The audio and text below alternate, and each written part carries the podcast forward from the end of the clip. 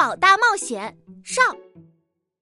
今天上学的时候，发生了一件很古怪的事。吃完早餐，我背起书包走出家门，准备去上学，却在我们家小区的门口遇见了一名海盗。更奇怪的是，这名海盗居然大白天打着一个灯笼。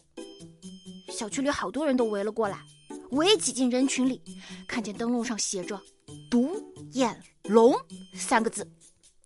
这名海盗对大家说：“南来的北往的，大家往我的灯笼上看，我这儿有一个灯谜，如果谁能猜出来，我就送给他一份神秘的宝藏。哎，大家听好了啊，我的灯谜是‘独眼龙’，猜一个字。”大家都想获得宝藏，所以赶快开动脑筋，拼命想灯谜的答案。不行，我要比大家都先猜出来才行。独眼龙，猜一个字。嗯，到底是什么字呢？我的脑筋飞快的旋转。对了，独眼龙，就是说少了一只眼睛的人。嘿，有了，我猜到了。我举起手来说道：“我猜出来了。”是节省的“省”字，对不对？海盗惊喜的指着我说：“哎，没错，就是‘省’字。哎呀，小同学啊，你可真聪明啊！”大家问我为什么是个“省”字呢？我解释道：“因为独眼龙就是缺少一只眼睛的人，而眼睛又可以叫目，少和目加起来不就是‘省’字吗？”嗯。大家恍然大悟，都称赞我是一个聪明的孩子。海盗把一幅带卷轴的国画递了过来，说道：“小同学，送给你的宝藏啊，就在这幅国画里。相信聪明的你一定能够找到。”啊，宝藏还要亲自去找啊？海盗微笑着说：“哎，对了，我还有一个问题，呃，你们今天……”放假了，我回答：“不放假，怎么了？”海盗看了看表，我大叫了一声：“不好了，要迟到了！”说完，我拿起国画，飞快的向学校跑去。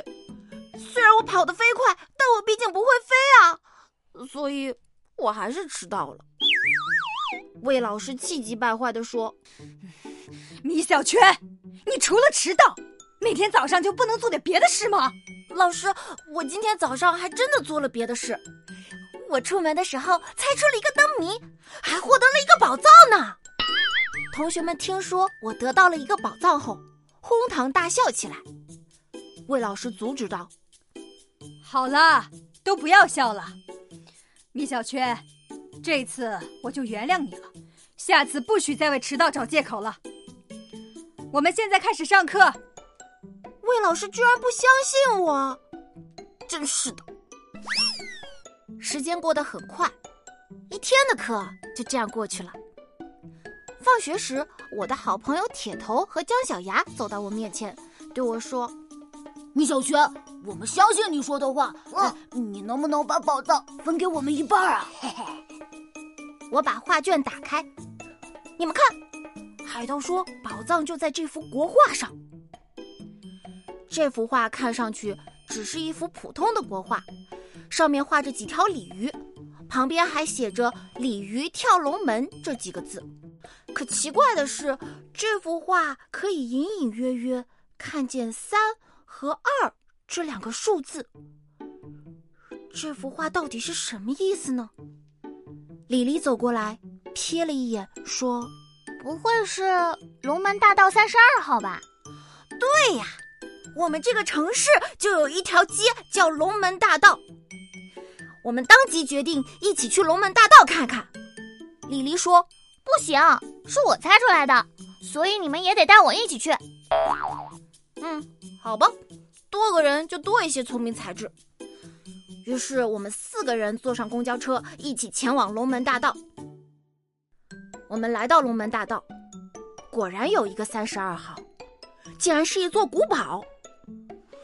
古堡的门上也画着两条鱼，和画卷里的鱼有点相像。嗯，没错，这一定就是藏宝的地方。我们敲了敲门，门突然自己打开了，大家小心翼翼的走了进去。可是就在这时，门又突然自己关上了，屋里变得一片漆黑。这时，远处亮起了一盏灯，一个戴着白色面具的黑衣人出现在我们面前。滚呀！李丽大叫道。我们几个抱在一起，吓得浑身直哆嗦。这时，黑衣人说话了：“小同学，不要怕，这里没有鬼，这里只有聪明人。请问你们几个中谁是最聪明的学生？”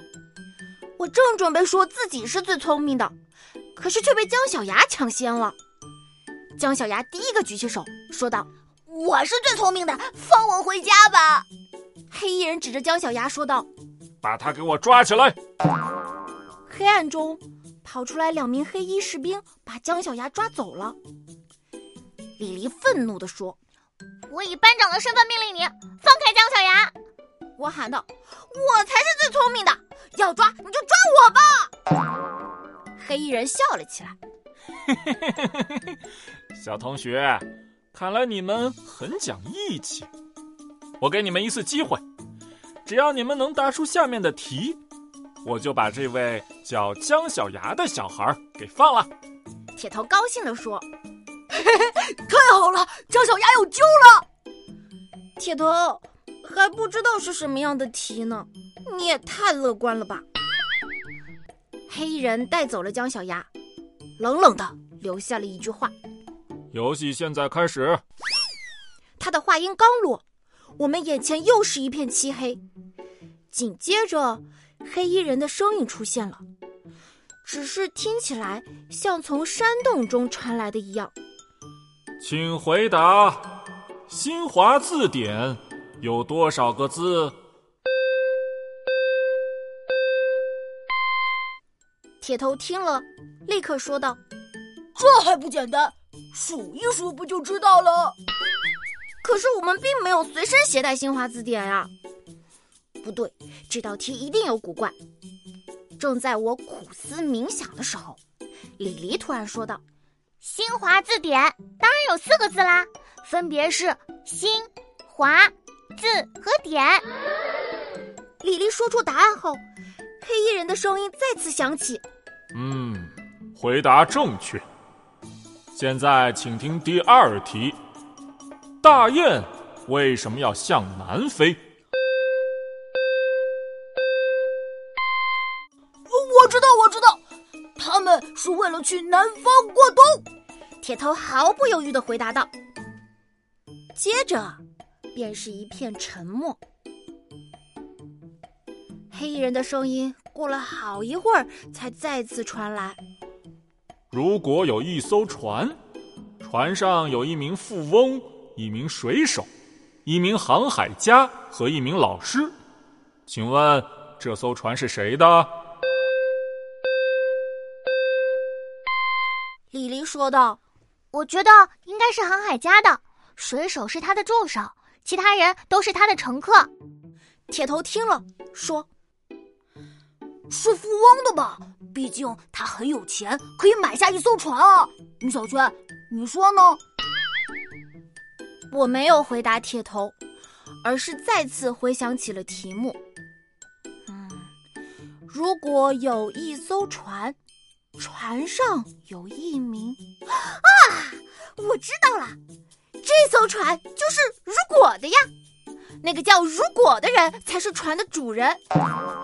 我的话刚说完，远处的那盏灯便亮了起来。我们绞尽脑汁，终于成功闯过了第一关。黑衣人走了出来。你们的确很聪明，闯过了第一关。李黎说道：“哼，那你还不赶快放了姜小牙？”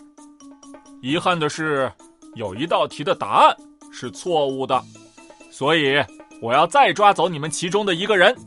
铁头一下子就急了：“什么？你赖皮！”黑衣人看着铁头说道：“还记得你刚刚答的？”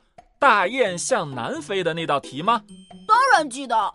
你问大雁为什么要向南飞，我说是为了到南方过冬。只见黑衣人摇了摇头，说：“嗯，是因为用脚走太慢啦。”说完，他指了指我，又指了指李黎，再指了指铁头。我到底该把谁抓走呢？这时，铁头拍着自己的胸脯说：“把我抓走吧，我不怕你。”黑衣人命令道：“好吧，把这个大脑袋的小孩给我抓走。”黑衣士兵立刻冲向铁头。米小圈、李黎，全靠你们了。反正我很笨，被他们抓走了也没关系。你们一定要把姜小牙救出来。”黑衣人说道。这位大头小朋友的牺牲精神，真是让我感动。我斥责道：“他不叫大头，他叫铁头。”黑衣人说：“好吧，这位大铁头小朋友。”我又斥责道：“他不叫大铁头，他就叫铁头。”黑衣人一副无所谓的样子。管他叫什么头，总之这第二关你们绝对不可以错了，否则留给你们的。只是无尽的黑夜，哈哈哈哈哈！